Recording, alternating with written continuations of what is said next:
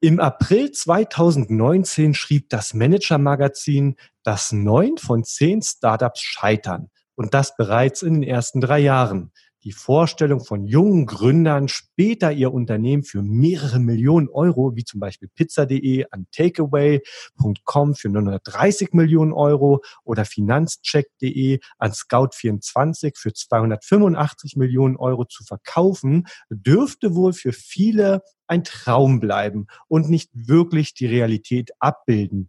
Dominik Lai verkauft eines seiner Unternehmen und genau darüber möchte ich heute mit ihm sprechen. Ladies and Gentlemen, willkommen beim Business Fight Podcast. In der blauen Ecke, Unternehmer und Online-Marketer aus Leidenschaft, Martin Bosi.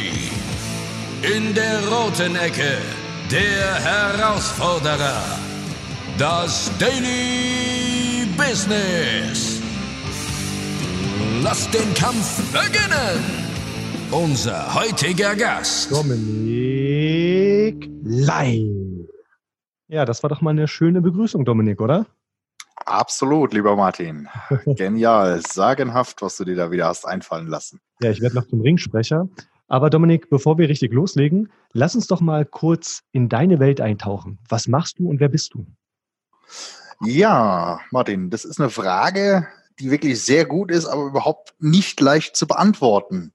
Denn ich mache heute nur noch das, worauf ich wirklich Bock habe. Mhm. Also egal, was ich mache, ich muss richtig Lust dafür haben, ähm, dass ich es mache. Und wenn ich jetzt alles aufzählen würde, dann könnte der eine oder andere Zuhörer denken, boah, das ist ein Hansdampf in allen Gassen. Mhm. Aber dem ist nicht so. Tatsächlich ist es zwar so, dass ich sehr breit aufgestellt bin, aber ich investiere wirklich unheimlich viel Zeit in meine Weiterbildung, um möglichst viel Wissen anzueignen und auch ganz tief in den jeweiligen Materien drin sein zu können und auch dort wirklich gut zu sein. Denn ich habe festgestellt, dass du nur dann gut bist in dem, was du tust, wenn es dir auch wirklich Spaß macht und du für eine Sache brennst wobei meine Zukunft ganz klar in den Bereichen Online-Marketing, strategischer Unternehmensberatung und im Mentoring liegen wird. Aber um einfach mal auf die Frage einzugehen, wer ich bin, also mein Name Dominik Lai, ich bin Unternehmer, ein Unternehmer, der gleichzeitig ein absoluter Querdenker ist. Und dadurch sehen mich viele Menschen aus meinem Netzwerk auch als Problemlöser an. Denn eine meiner absoluten Stärken ist es, bei sehr komplexen Problemstellungen eine Lösung zu finden. Dass ich nicht äh, in Problemen, sondern in Lösungen denke, ist sicherlich meiner Kreativität geschuldet. Und eine weitere Stärke von mir ist es, die richtigen Menschen aus meinem Netzwerk zusammenzubringen, so dass sich für diese eine Win-Win-Situation ergibt. Ja, sehr cool. Ja, Dominik, du bist ja schon fast ein Podcast-Profi. Wir haben ja schon einen Podcast aufgenommen gemeinsam und das kommt ja hier wie aus dem FF, deine Vorstellung. Sehr, sehr geil. Du hast jetzt schon gerade erwähnt, du bist lösungsorientiert. Das ist im Übrigen ein Tipp oder was ich sehr, sehr selten bei Unternehmern sehe, ist, dass sie nicht lösungsorientiert sind. Sprich, sie sprechen immer die Probleme an, und, und, und. Es geht nur um Probleme, statt einfach mal die Lösungen vorzuschlagen, nach Lösungen zu suchen, nicht immer auf Probleme rumzuhacken, also kommt man nicht wirklich voran. Aber das nur nebenbei. Steigen wir mal mit der ersten Frage ein und zwar, wenn du solche Zahlen hörst, Perfume Dreams ging für 52 Millionen Euro an Douglas. Was schießt dir da durch den Kopf? Sagenhaft und mhm gute Arbeit des Gründerteams und der dahinterstehenden Berater, weil ich bin davon überzeugt, dass das das Gründerteam nicht alleine auf die Beine gestellt hat, sondern dass da im Hintergrund noch ganz, ganz viele Berater waren, die ihren Teil dazu beigetragen haben, mhm. damit dieser Deal überhaupt zustande kommen konnte. Und äh, solche Verkäufe kommen natürlich hin und wieder mal vor, aber es sind trotzdem eher die Ausnahme. Ich habe jetzt keine genauen Zahlen im Kopf, aber ähm, wenn man es mal auf die Anzahlung der, der, der Gründungen betrachtet, dann liegen wir, was, was solche Exits angeht, vielleicht im Bereich von 0,0x Prozent, ja. in denen ein solcher Deal mal gelingt. Ja. Also es ist, es ist und bleibt die Ausnahme. Ja, aber es wird dann ja dennoch oftmals auch durch die Medien, durch die einschlägigen Medien, gerade für die Gründerszene, ähm, doch suggeriert, dass das ja fast schon gang und gäbe ist. Also wenn ich mir manchmal so die Finanzierungsrunden so durchlese, denke ich, ach du Scheiße, du musst eigentlich nur ein Startup gründen, von mir aus mit Sitz in Berlin und schon prasseln die Millionen auf dich ein. Siehst du das anders? Ja, absolut. Also so einfach ist es bei weitem nicht. Und ich selbst bin ja auch als Business Angel seit einigen Jahren unterwegs.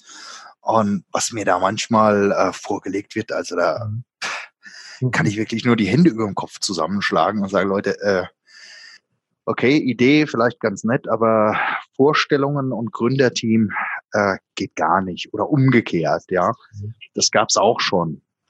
Und ähm, was, was mich immer wieder total schockt, ist beispielsweise die Tatsache, wenn ein junges, ein junges Gründerteam steht, ähm, noch nicht wirklich irgendwas vorzuweisen hat, ähm, außer irgendeine Vision. Und ähm, du kommst dann irgendwann zu den Zahlen und wir brauchen das und das. Ja, wozu braucht ihr denn das Geld? Ah ja, das an Personalkosten und so weiter. Und wenn du dann einfach mal tiefer in die, in die Personalkosten reinschaust, dann ist es heute keine Seltenheit, dass sich da so, so ein Geschäftsführer oder, oder das Gründerteam pro Person irgendwo 4.000, 5.000 Euro und mehr im Monat auszahlen will. Und das ist zum Beispiel so ein Ding, also da äh, kann ich gar nicht mit. Das geht gar nicht, weil ich sage, Leute, geht raus mit der Hand am Arm, ja, und ähm, macht euer Ding, fahrt zurück, lebt bitte auf kleinem Fuß ja, und verprasst ihr nicht andere Leute Geld. So, und ähm, die Vorstellung da draußen ist oftmals, dass man das Risiko auslagern könnte auf irgendwelche Investoren. Doch da muss ich sagen, das funktioniert halt wirklich in den wenigsten Fällen. Und Gott sei Dank funktioniert das in den wenigsten Fällen. Aber hier und da klappt es schon. Aber nichtsdestotrotz ist es sicherlich heute so einfach wie nie zuvor, ähm, an, an wirklich Geld zu kommen, was sicherlich auch mit den, mit den geringen Zinssätzen zu tun hat. Ja, also ja, Zinsen kriegen wir ja auf der Bank keine mehr. Und äh, ja, wer ein bisschen was machen will, ist vielleicht äh, indirekt in ein Unternehmen investiert durch Aktien. Ähm, da kannst du noch vernünftige Renditen erzielen, aber so auf dem Sparbuch oder im Tagesgeldkonto gibt's ja gar nichts mehr. Und ich glaube, dass das halt eben auch ganz viele Menschen ja so in, in den, in den Startup-Bereich reintreibt, viele Investoren. Ähm, aber wie gesagt, das Risiko auslagern auf andere funktioniert in der Regel nicht. Ja, ich hatte heute ein interessantes Gespräch. Ich kann es einfach mal erwähnen. Ich werde dazu auch noch eine separate Podcast-Folge machen.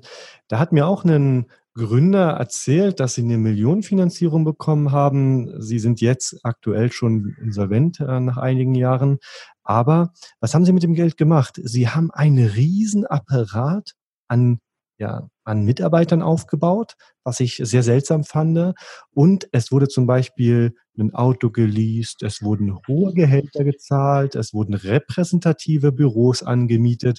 Und das alles, obwohl im Sales noch gar nichts wirklich ja, geklappt hat. Also die Einnahmen waren noch gar nicht da. Und das finde ich irgendwie eine komplett verquere äh, Denkweise bei den Start-up-Leuten aktuell. Kann ich nur unterschreiben. Ja, denke ich auch. Also es bildet meiner Meinung nach vermitteln die Gründerportale so teilweise wirklich ein verqueres Bild. So ist die Realität meist gar nicht.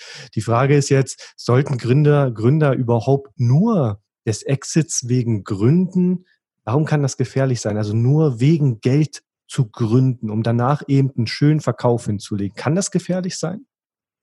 Ja, absolut. Also ich habe es nie gemacht und ich würde es auch nie machen.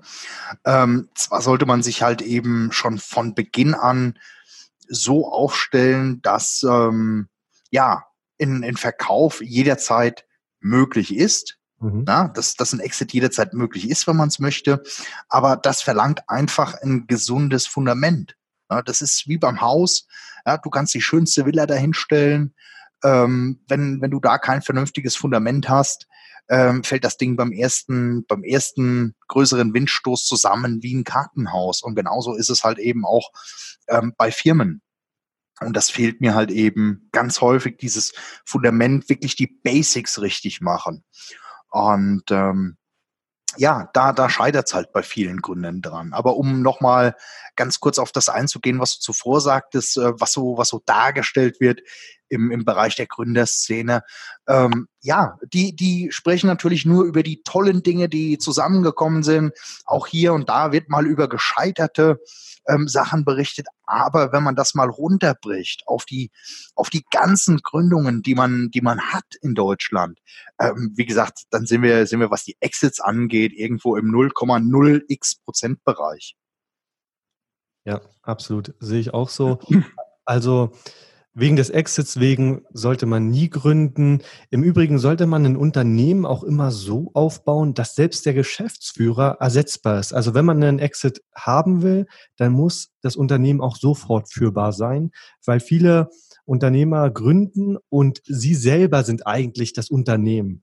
Und dann wird es meiner Meinung nach immer relativ schwer, wirklich einen Exit hinzulegen, weil sobald der Geschäftsführer rausgeht, wird das komplette Unternehmen ja nicht vor die Wand fahren, natürlich nicht, aber es wird einen enormen Einbruch erleiden, weil viele Prozesse gar nicht da sind, sondern nur der Geschäftsführer diese Prozesse im Kopf hat, weil sie nicht zu Papier gebracht worden sind, nicht zu etabliert wurden und, und, und. Also wenn man vorhat, einen Exit zu machen, dann muss man das Unternehmen wirklich, wie du jetzt gerade sagtest, auf ein stabiles, solides Fundament stellen. Erst dann haben auch Investoren meiner Meinung nach Interesse daran, so ein Unternehmen zu kaufen, oder? Wie siehst du das?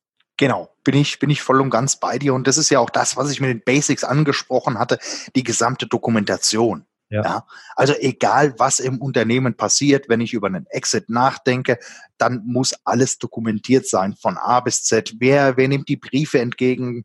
Äh, wie, wie werden sie weiter bearbeitet etc.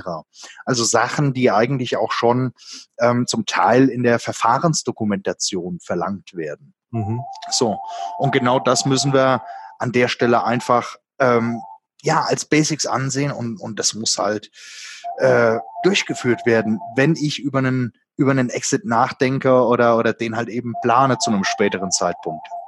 Ja, Dominik, willst du ans Telefon gehen kurz? nee. Nein, okay. Ja, wir machen weiter.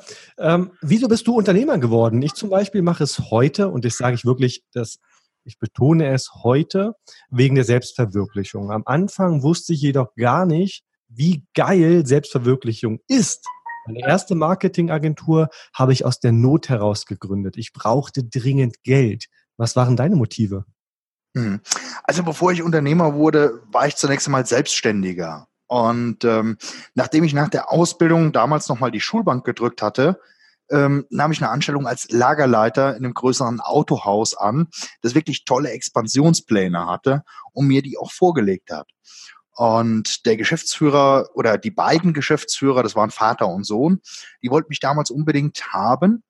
Und es ist ihnen tatsächlich gelungen, ähm, mir das Ganze an der Stelle mit den Expansionsplänen, die sie mir vorgelegt haben, mit weiteren Autohäusern und allem, ähm, wirklich schmackhaft zu machen.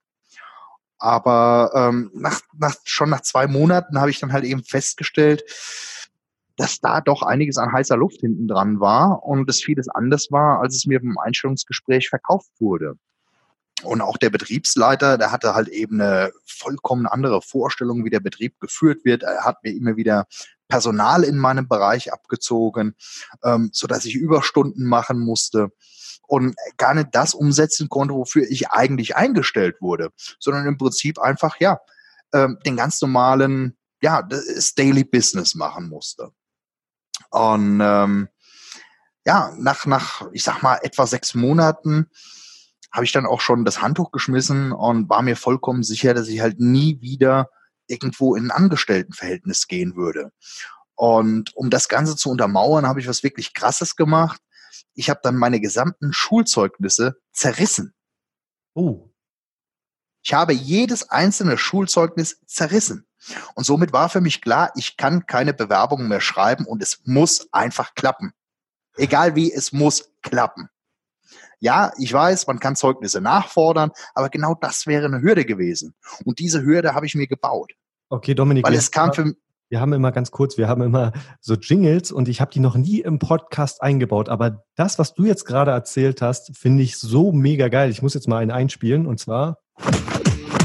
TKO. Was für ein geiles Argument. Also, um das Business voranzutreiben oder um wirklich Unternehmer zu werden, knallhart die Zeugnisse zerrissen. Absolut, ja. Und wie gesagt, mir war klar, dass ich die Zeugnisse nachfordern könnte, dass die Schulen eine Aufbewahrungspflicht haben. Aber es, wie gesagt, es wäre eine Hürde gewesen und es kam für mich nie, nie, nie, nie, nie wieder in Frage, dass ich irgendwo nochmal zurück ins Angestelltenverhältnis gehen würde.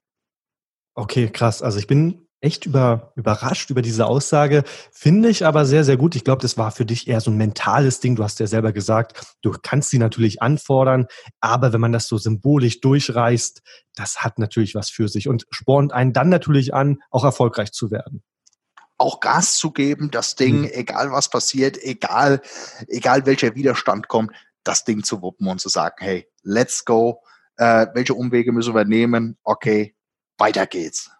Okay, krass. Realität oder Schein? Nächste Runde.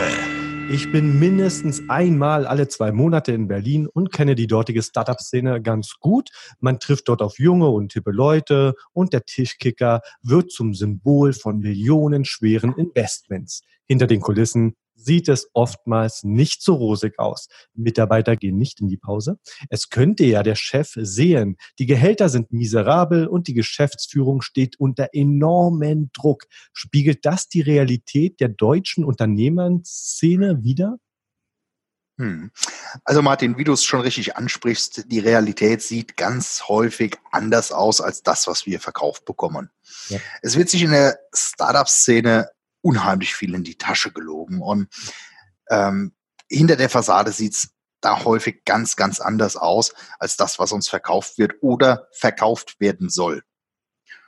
Und ähm, man kann hier sicherlich nicht für alle sprechen. Auch in der Startup-Szene gibt es gute und weniger gute. Das ist wie überall im Leben. Was ich halt eben in, in meiner Tätigkeit als Business Angel sehe, ähm, das sorgt halt nicht selten für Kopfschütteln. Ja, wie eben angesprochen, die, die Gehälter oder wirklich brutale Fehler, die da gemacht werden, die, die Vorstellungen, die, die Visionen, ja, wo du einfach sagst, hey, mhm. ist die Gründung für euch wirklich das Richtige? Fragezeichen. Ja, wobei, das geht ja sogar noch einen Schritt weiter. Ähm, oftmals kriegen solche Geschäftsmodelle ja dann tatsächlich auch millionenschwere Investments und tun nach außen hin so, wie hip sie halt wären, ja. Aber im Endeffekt ist auch da, also nicht nur in der, in der Pitch-Phase schon heiße Luft äh, drin, sondern dann auch, wenn gegründet wird. Und das kann ich bis heute nicht verstehen. Also dieser grundsolide deutsche Unternehmer, ich finde, das driftet so ein bisschen in dieses amerikanische Start-up-Feeling ab und zwar, wo es dann eben auch heißt, ja, Scheitern ist doch mega cool, ja, Scheitern ist vollkommen normal und, und, und. Und das mag ich irgendwie aktuell gar nicht.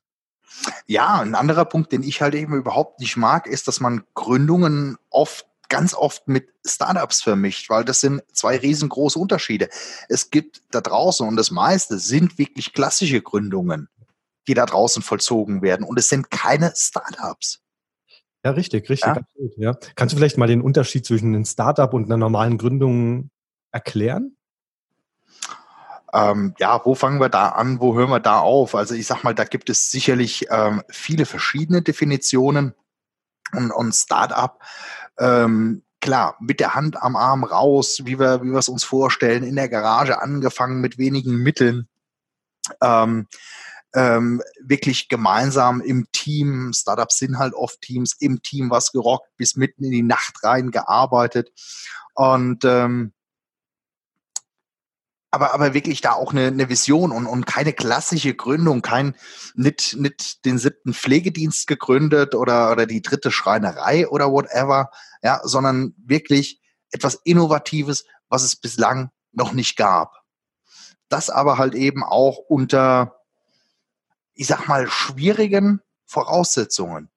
Und ähm, wir, wir kriegen da so ein Bild, gerade auch aus Amerika rüber, wie, wie hip es ist, was du schon angesprochen hast. Aber genau so hip ist es nicht. Es reicht nicht aus, dass ich da draußen auf irgendwelche Konferenzen renne oder, oder abends mit einem Bier anstoße.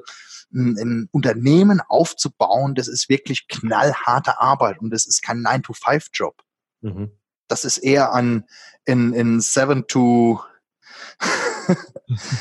22-Job oder sonstiges, ja. Ich meine, wir haben es jetzt 22 Uhr 42 und sitzen, sitzen nach wie vor hier, sind am Arbeiten. Also wir gehen ja auch später auch noch auf das, auf das Thema äh, Work-Life-Balance ein. Ja. Ähm, ja, Ja, dann lass uns doch mal direkt zu dieser Frage kommen. Und zwar, wie ist es in deinen Unternehmungen? Sag unseren Zuhörern doch einmal, was du alles bereits gegründet hast oder zumindest grob die Branchen und ob du am Anfang das Work oder das Wort Work-Life-Balance überhaupt in den Mund nehmen konntest. Also Martin, du schmeißt hier mit irgendwelchen Fremdwörtern um dich herum. Äh, Work-Life-Balance, kann man das essen? Nee, also kenne ich es nicht. Ja. Nee, aber Spaß. ja. Genau, sag mal ehrlich, wie, wie war es bei dir am Anfang oder wie ist es heute noch? Work-Life-Balance, kannst du damit was anfangen? Ähm, wenn wir jetzt den Spaß mal ganz beiseite lassen, ich wusste halt wirklich lange, lange nicht, ähm, wie das geschrieben wird. Mhm. Ähm, doch so langsam, aber sicher fange ich halt eben einfach an, mich so ein bisschen zurückzunehmen. Du hast es ja auch schon mitbekommen, ob es jetzt hier der Verkauf ist oder andere Rückzüge. Ähm, du kannst halt nicht permanent 130 Prozent und mehr geben. Und ähm, irgendwann kommt einfach der Zeitpunkt, an dem auch der Körper sagt, äh, du Junge, ich will nicht mehr. Ähm, ich habe es hab's dieses Jahr einmal selbst erleben müssen. Ähm, das war, das war in der Zeit, äh, als ich, als ich halt eben, ja, sehr für meine Hündin da war. Du weißt es auch. Ähm, die war schwer krank. Wir haben über ein Dreivierteljahr gekämpft um ihre Gesundheit und es war ein sehr, sehr, sehr harter Kampf. Ähm, ich habe meine, meine gesamte Zeit für sie geopfert, habe alles andere nur noch gerade so irgendwie über Wasser gehalten. Und ähm, ja, da war es tatsächlich so, dass ähm, ich morgens ins Bad ging. Ich weiß, ich, ich wollte, wollte kurz ins Bad und mir sacken einfach die Beine weg. Mhm. Ich weiß noch den Moment, als mir die Beine wegsacken und dass ich irgendwann auf den Fliesen wach wurde. Okay, krass. Wie lange ich da gelegen habe, keine Ahnung. Ich, ich kann das nicht sagen. Und das war eine Situation, wo ich auch gesagt habe, die möchte ich nicht mehr erleben müssen. Mhm. Ja, das war eine Ausnahmesituation, ganz klar. Wie gesagt, das waren unheimliche Strapazen. Ähm, sie hat sechs bis acht Liter am Tag getrunken durch die Medikamente. Das heißt, wir mussten ständig raus, ähm, ob Tag, ob Nacht. Und ich kam wirklich kaum zu Schlaf, konnte mich auch nicht erholen. Aber, aber genau das ist so ein Ding, ähm, das möchte ich nicht erleben und vor allen Dingen nicht, ähm, ja, durch einen Job. Mhm. Durch einen Job, was ich selbst beeinflussen kann. Und ähm, von daher, ich möchte nicht, dass mein Körper irgendwann streikt. Also habe ich gesagt, okay, ich nehme mich da einfach ein Stück weit zurück und ähm, werde zwar immer ein High Performer bleiben, doch nicht mehr in der Intensität, in der ich es halt eben in den letzten Jahren gemacht habe. Du bist jetzt relativ lange schon Unternehmer. So an deine Anfangszeit erinnerst, konntest du dir da über solche Sachen Gedanken machen oder musstest du wirklich viel arbeiten? Ich habe ganz viel gearbeitet. Ich habe und da kommen wir ja gleich zu. Du hast mich gefragt, ähm, möchte ich jetzt einfach mal gerade vorweggreifen. Du hast mich ja. vorhin gefragt, ähm, was ich schon so alles gegründet habe. Ein Teil kann ich hier nennen, einen anderen Teil möchte ich nicht nennen. Ähm, ein Teil ist halt wirklich im Offline, da gibt's auch gar keine Webseiten zu.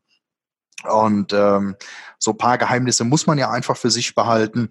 Ähm, aber begonnen hat damals alles mit der professionellen Fahrzeugaufbereitung, weil es einfach meine, meine totale Leidenschaft war. Da bin ich drin aufgegangen ähm, habe mir auch alles Mögliche an Geräten angeschafft, ähm, habe auch da wieder total quer gedacht, ähm, habe damals schon Glanzgradmesser gemacht gehabt, also um wirklich den Glanz zu messen, ähm, wie, wie stark glänzt jetzt der Lack von dem Fahrzeug.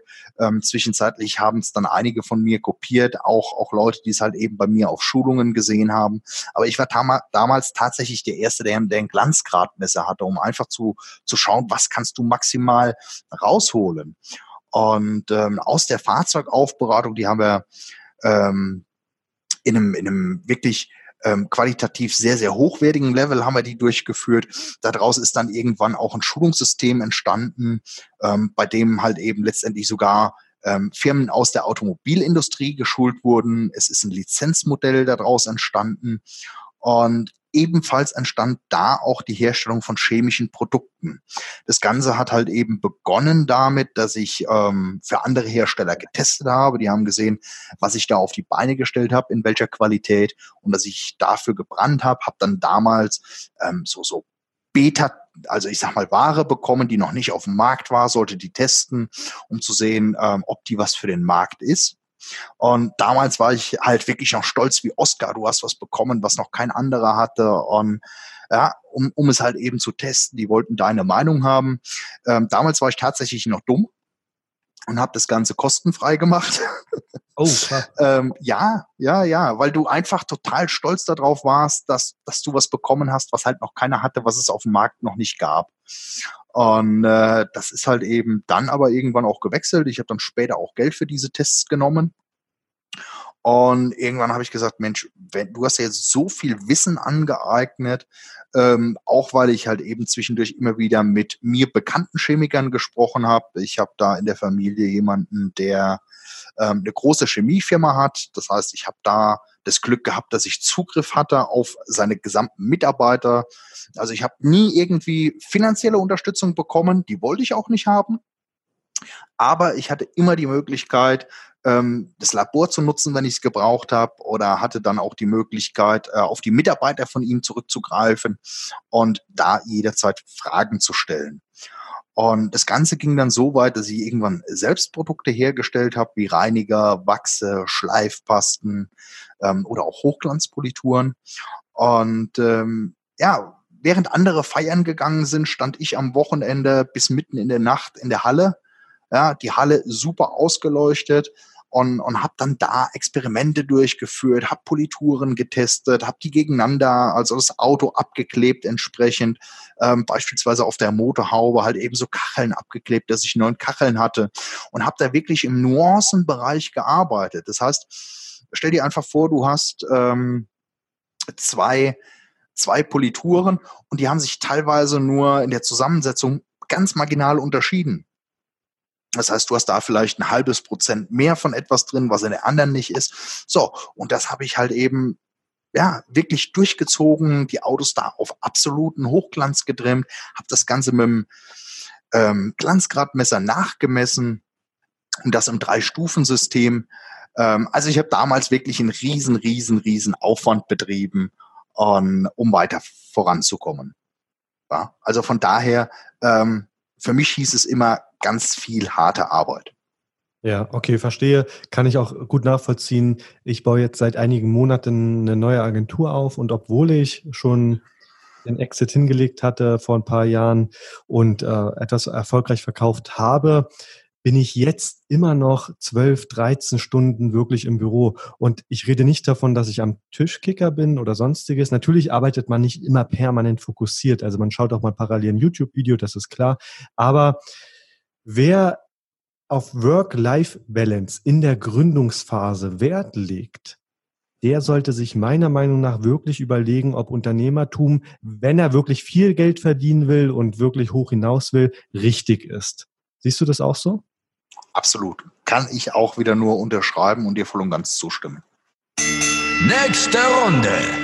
Du verkaufst nun eines deiner Unternehmungen. Was ist das Geschäftsmodell des Unternehmens und wann hast du es gegründet? Hm.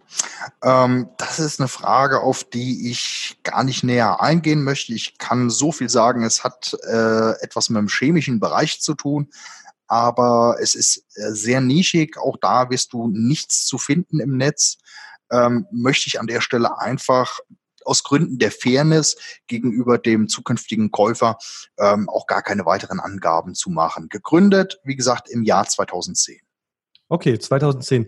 Nun ist es ja bei der Vielzahl an Firmen wahrscheinlich so, dass die Freizeit, wir haben es ja gerade auch etwas schon besprochen, auf der Strecke bleibt. Hast du diese zum größten Teil, also die Prozesse, die du da hattest, automatisiert oder hast du einen Geschäftsführer eingestellt oder managst du eben aktuell noch alles selber dort? Hm.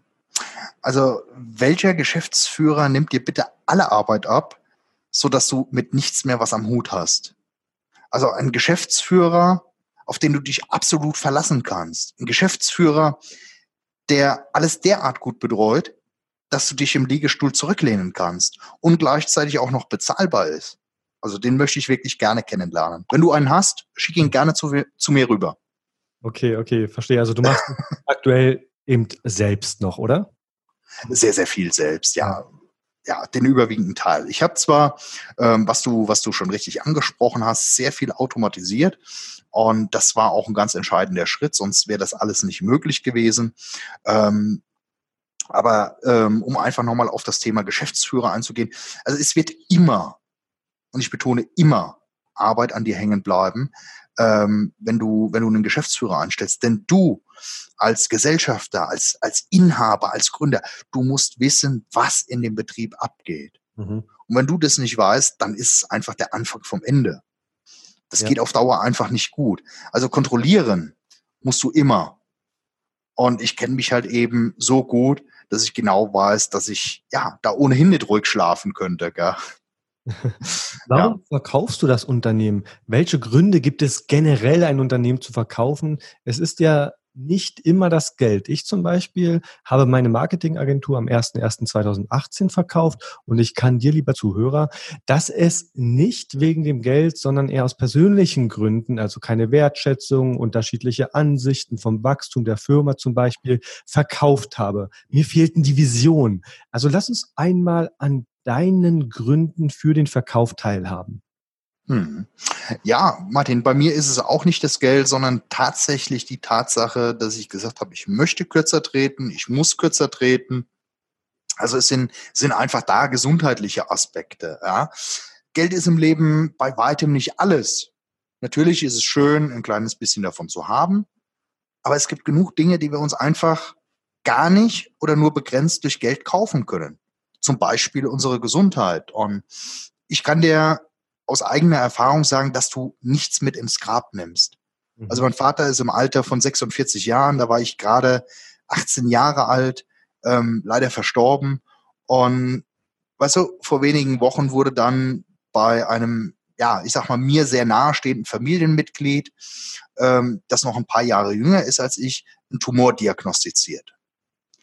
Und da muss man jetzt mal abwarten, was so die nächsten Untersuchungen ergeben. Aber alles das sind Punkte, die dazu führen, dass man sich einfach mal die Frage stellen sollte, für wen und für was tue ich das eigentlich? Mhm. Ich selbst habe keine Kinder, ich plane auch keine Kinder in die Welt zu setzen und ja, da ist mir meine Gesundheit wirklich deutlich mehr wert als jedes Geld, das ich verdienen könnte. Ja, und das hat ja noch einen zweiten Vorteil, man fokussiert sich wahrscheinlich dann eben auch auf die anderen Bereiche, oder? Genau, das heißt, da kann ich noch mehr, da kann ich besser performen, kann noch mehr Fokus darauf legen. Und ähm, ja, von daher halt eben diese Entscheidung.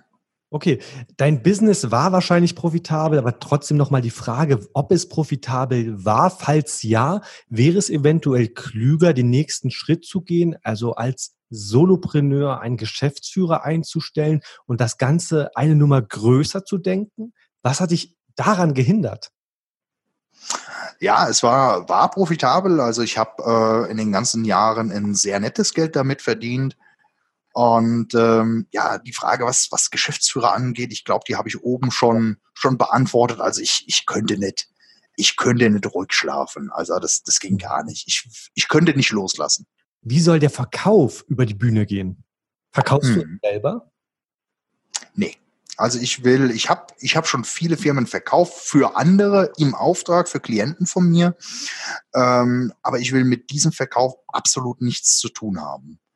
Und äh, habe damit halt einen befreundeten Unternehmensberater beauftragt, mit dem ich auch sonst sehr gut zusammenarbeite.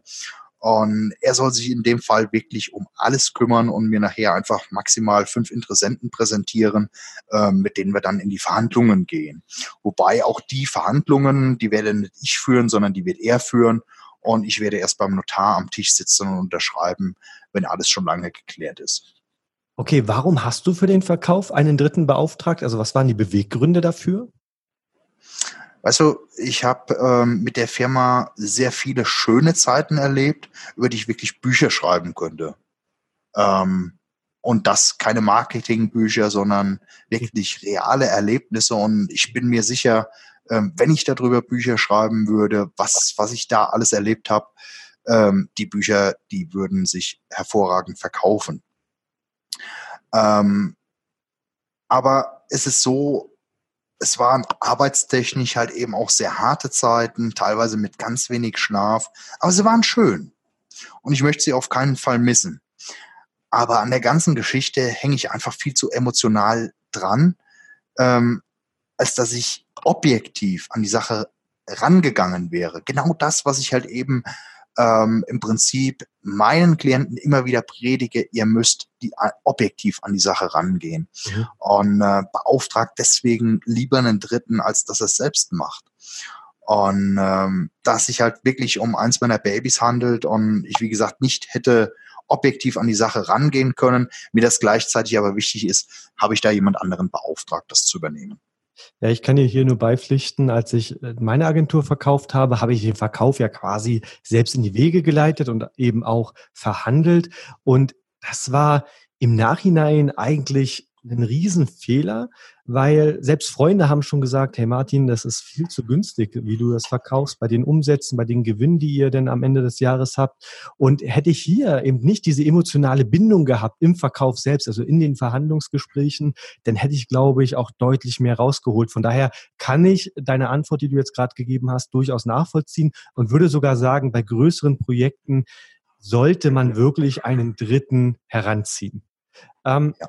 Kommen wir mal zur nächsten Frage und zwar zum Verkaufspreis. Es kursieren ja im Netz Formeln wie zweimal bis viermal Jahresgewinn. Das wäre dann der Verkaufspreis. Ich habe die Erfahrung gemacht, dass es so einfach dann eben doch nicht ist.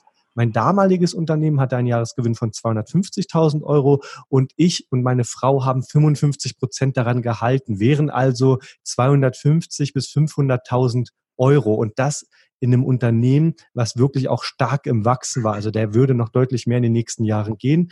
Davon waren wir aber eben weit entfernt. Es mag daran liegen, dass ich die dann gewonnene Freiheit über den Profit gestellt habe. Sprich, Geld war eben nur zweitrangig. Aber wie ist es bei dir? Was möchtest du erlösen? Du musst jetzt nicht konkret werden, aber eventuell gibst du mal eine Range an, wie der Verkaufspreis bei dir zustande kommt. Hm. Ähm, du hast jetzt gerade angesprochen ähm, von Formeln, die im Netz stehen. Also im Netz steht wirklich sehr, sehr viel, darunter aber auch leider sehr viel Halbwissen. Und ganz so einfach, wie du es hier jetzt dargestellt hast, hast, ist es halt nicht. Es sind eher Varianten, die, ich sag mal, häufiger im Online-Bereich heute Anwendung finden, die du jetzt dargestellt hast. Wie es dazu kam, keine Ahnung, äh, habe ich nicht recherchiert. Ähm, aber wie gesagt, die sind mir aus dem Online-Bereich schon bekannt. Ohne jetzt irgendwie näher darauf einzugehen und nur mal um ein paar Verfahren zu nennen, die wir, die wir da haben. Wir haben beispielsweise das vereinfachte Ertragswertverfahren. Wir haben das Substanzwertverfahren. Wir haben das Vergleichswertverfahren. Wir haben das Vertragswertverfahren. Äh, das, das Ertragswertverfahren. Wir haben das AHW-Verfahren. Und das sind alles Verfahren, die deutlich komplexer sind, also wirklich deutlich, deutlich komplexer als das, was du hier gerade aufgeführt hast. Ähm, was, was du sicherlich auch aus dem, aus dem Online-Bereich kennst. Und wer sich damit auseinandersetzen möchte, der kann sich ja einfach mal selbst durch die teilweise sehr, sehr komplexen Formeln schlagen, die wir da haben. Aber weißt du, eins ist ja Fakt. Eine Firma ist immer nur so viel wert, wie der Käufer bereit ist zu bezahlen, ganz unabhängig von den einzelnen Verfahren. Und da möchte ich dir auch, möchte ich dir auch gleich noch ein Beispiel nennen. Also es, es müssen halt eben immer branchenübliche Faktoren beachtet werden. Nehmen wir mal eine Steuerkanzlei. Eine Steuerkanzlei war vor, wenn sie, wenn sie, wenn sie vor Jahren den gleichen Umsatz gemacht hat, den sie heute macht, ähm, oder auch den, den, naja, es wird immer von Umsatz gesprochen, ich spreche halt eben lieber, lieber von Gewinn.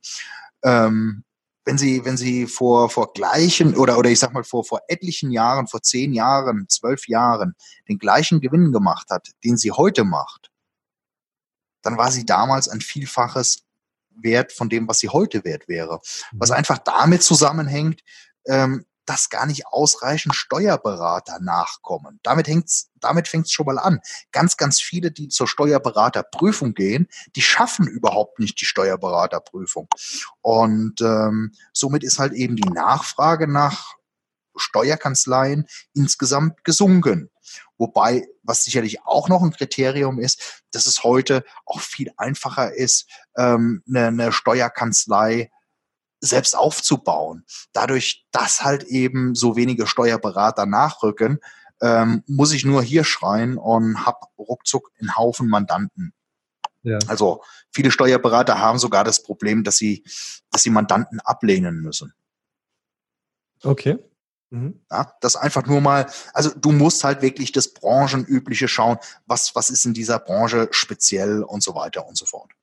Okay, dann kommen wir mal zur nächsten Runde und zwar Tipps und Tricks für unsere Zuhörer. Nächste Runde. Du kennst das, du gründest und baust dein Unternehmen auf. Relativ schnell bezeichnet man es dann als Baby. Du hast es hier im Podcast auch schon als Baby bezeichnet. Das führt oftmals dazu, dass wenn das Unternehmen zum Beispiel schlecht läuft, man es einfach nicht verkauft und es so mit der Zeit dahin vegetiert. Man kennt es ja so, diese toten Projekte, die man hat. Was empfiehlst hm. du Gründern, wenn sie den Verkauf nicht übers Herz bekommen? Hm. Ähm, auch da habe ich vorhin schon was zugesagt. Also egal, was ihr macht, baut es bitte, bitte von Beginn an mit Bedacht auf. Mhm. Holt euch wirklich zu Beginn Hilfe ins Boot, damit ihr alles in die richtigen Bahnen lenken könnt und auch notfalls nochmal nachkorrigieren könnt. Weil ist das Kind erst in den Brunnen gefallen, ist es sehr häufig nur noch schwer möglich, dagegen zu steuern oder teilweise sogar aussichtslos. Und ähm, ja, ich kann es nur, kann's nur immer wiederholen, das mit dem Fundament. Du kannst die schönste Villa bauen, wenn sie nicht auf einem gescheiten Fundament steht, reicht wirklich schon ein, ein kleiner Windstoß und sie fällt wie ein Kartenhaus in sich zusammen. Und genauso ist es letztendlich bei Gründungen von Firmen auch. Ähm, daher, selbst wenn es ein paar Euro kostet, lieber von Beginn an Leute mit ins Boot nehmen, die wissen, worauf zu achten ist und welche Fallstricke lauern. Ähm, aber dann stehen dir halt später einfach alle Optionen offen. Ja, absolut.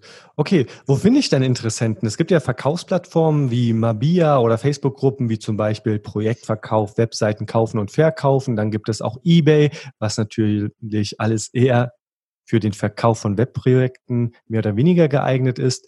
Wo und wie verkaufe ich am besten mein Unternehmen? Hm. Ja, da gibt es mehrere Mittel und Wege.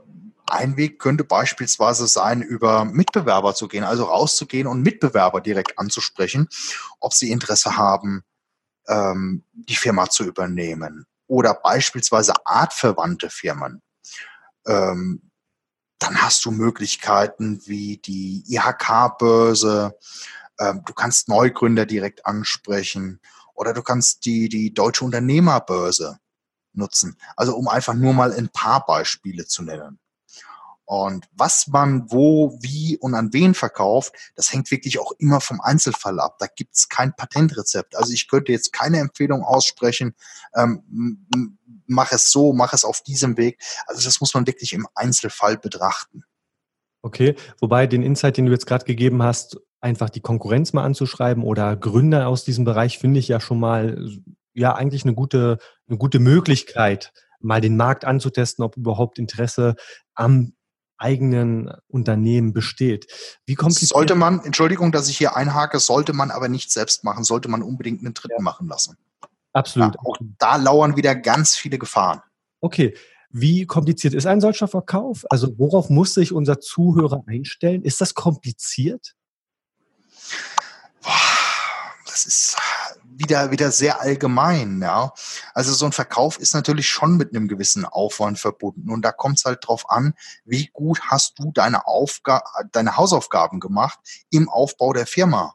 Ja, und je besser du da deine Hausaufgaben gemacht hast, je besser du dokumentiert hast und so weiter.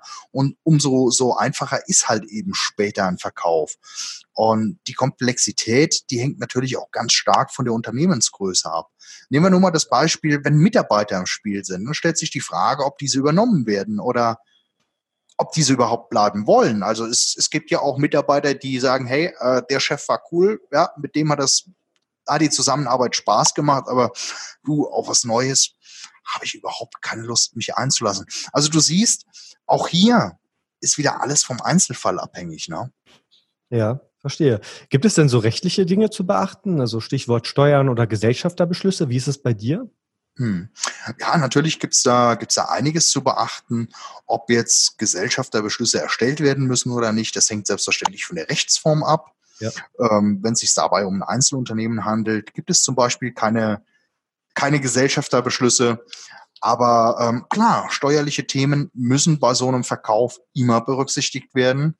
Und ähm, da stellt sich die Frage, ob man beispielsweise kurz vor Ende des Geschäftsjahres verkauft oder direkt zu Beginn des neuen Geschäftsjahres, ähm, dann kann man sich unter Umständen, ich sag mal, einen kleinen zeitlichen steuerlichen Vorteil verschaffen, ähm, was die Reinvestition angeht, hängt aber auch so ein Stück weit vom Finanzamt ab. Ähm, doch das würde jetzt hier auch den, den Rahmen sprengen. Ja. Aber ähm, es stellt sich halt auch die Frage, ob es für den Käufer, wo du sagtest, rechtliche Regelungen, ähm, beispielsweise, ob es für den Verkäufer beispielsweise ein nachvertragliches Wettbewerbsverbot gibt. Absolut. Ja. Und wie lange das gelten soll. Also ähm, für unsere Zuhörer nachvertragliches Wettbewerbsverbot heißt halt, dass du in diesem Bereich und auch in, in ähnlichen, in artverwandten Bereichen, die daran angrenzend sind, für eine gewisse Zeit nicht mehr tätig werden darfst. Und wenn doch, dann ist es halt eben mit Strafen versehen, die sich ja in den meisten Fällen gewaschen haben oder gewaschen haben sollten. Und ähm, ja, was, was natürlich auch sehr wichtig ist, die Angaben, die du im Rahmen des Verkaufs machst, die müssen halt der Wahrheit entsprechen, weil du dich sonst gegebenenfalls auch, oder nicht gegebenenfalls, du machst dich sonst haftbar. Das muss dir halt klar sein. Ja, absolut. Also gerade dieser Wettbewerbsverbot, der hat bei meinem Verkauf eben nicht oder er wurde nicht festgehalten, dieser Wettbewerbsverbot, sodass ich dann eben auch ganz einfach eine neue Agentur gründen konnte. Wenn ich mich jetzt nicht ganz irre, ist so ein Wettbewerbsverbot aber eben immer auch an eine entgeltliche Zahlung verbunden. Also man kann nicht einfach ein Wettbewerbsverbot ähm, ausschreiben und unterschreiben, sondern man muss dann dafür eben auch, ich sag mal, eine Entlohnung erhalten, die das eben rechtfertigt, dass du jetzt, sage ich mal, fünf Jahre nicht mehr in dem Markt aktiv bist, wo du aber eben fünf über die letzten Jahre dein Know-how aufgebaut hast. Also ich glaube, es ist immer auch mit dem Entgelt verbunden. Jein, es, es hängt natürlich auf die, auf die juristische Ausformulierung der Verträge ab, aber genau das würde an der Stelle zu weit führen. Ähm, ich bin kein Jurist und kann und darf von daher auch keine, diesbezüglichen Ratschläge geben. Und da halte ich mich auch zurück, weil da kann ich wirklich in Teufelsküche kommen. Aber ich kann so viel sagen, es hängt da ganz stark von der, von der Ausformulierung ab. Mhm. Okay, ja, cool. Dann sind wir jetzt schon bei der letzten Runde. Los geht's. Nächste Runde. Wir sind fast am Ende des Podcasts. Was möchtest du abschließend unseren Zuhörern zum Unternehmensverkauf mit auf den Weg geben? Also ich denke, das ist im Rahmen des Podcasts schon so ein Stück weit klar geworden. Ähm, Probiert es bitte nicht in Eigenregie, sondern holt euch einen Berater oder ein Beraterteam an Bord, das euch durch den Dschungel begleitet. Und ein gutes Beraterteam wird sich in jedem Fall immer auszahlen. Also das garantiere ich euch. Wenn ihr ein wirklich gutes, seriöses Beraterteam habt, dann wird es sich immer für euch auszahlen, wenn ihr die beim Verkauf dabei habt.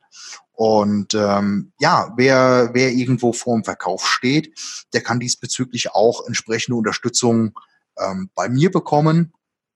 Ähm, nur wie gesagt, in meinem eigenen Fall war es einfach für mich wichtig, dass die Abwicklung ähm, durch einen Dritten, durch einen Kollegen erfolgt. Und ähm, ich kann hier das Ganze nicht anders machen, als ich es meinen Klienten raten würde. Wie erreicht man dich dann? Hast du eine E-Mail-Adresse, die wir mit in die Beschreibung ähm, reintun können? Das können wir machen. Das ist die business at dominic-lei.de. Okay, also falls ihr ein Unternehmen verkaufen möchtet, dann wendet euch sehr gerne an den Dominik Lai. Ja, Dominik, wir sind jetzt schon am Ende des Podcasts und ich möchte mich ganz herzlich bei dir für die interessanten Insights bedanken und dass du so ein bisschen aus dem Nähkästchen geplaudert hast. Fand ich sehr, sehr spannend, was du hier von dir gegeben hast. Ja, den Dank kann ich nur zurückgeben. Also ganz, ganz herzlichen Dank auch für die tollen Fragen, die du gestellt hast. Äh, ohne die wären tolle Antworten nicht möglich gewesen. Und ähm, ja, da nochmal herzlichen Dank an dich, lieber Martin, ähm, dass ich dabei sein durfte. Und ja, ich freue mich schon auf den nächsten Podcast. Ja, ich freue mich auch. Wir haben ja noch einen vor uns. Den nehmen wir dann aber zu späteren Stunde an einem anderen Tag auf. Lieber Zuhörer, du weißt, jetzt kommt das obligatorische bitte bewerte uns, bitte, bitte, bitte. Ja, bei iTunes kannst du uns bewerten und unter allen, die uns bewerten, verlosen wir einen 100 Euro Amazon-Gutschein. Das ist ja nicht ohne. Der Gewinner wird dann immer im nächsten Podcast genannt und so habt ihr halt die Chance, zumindest mal 100 Euro Amazon-Gutschein zu erhalten und dort dann ausgiebig zu shoppen. In diesem Sinne. Der heutige Kampf gegen die Herausforderung im Daily Business ist zu Ende, aber die Schlacht geht weiter.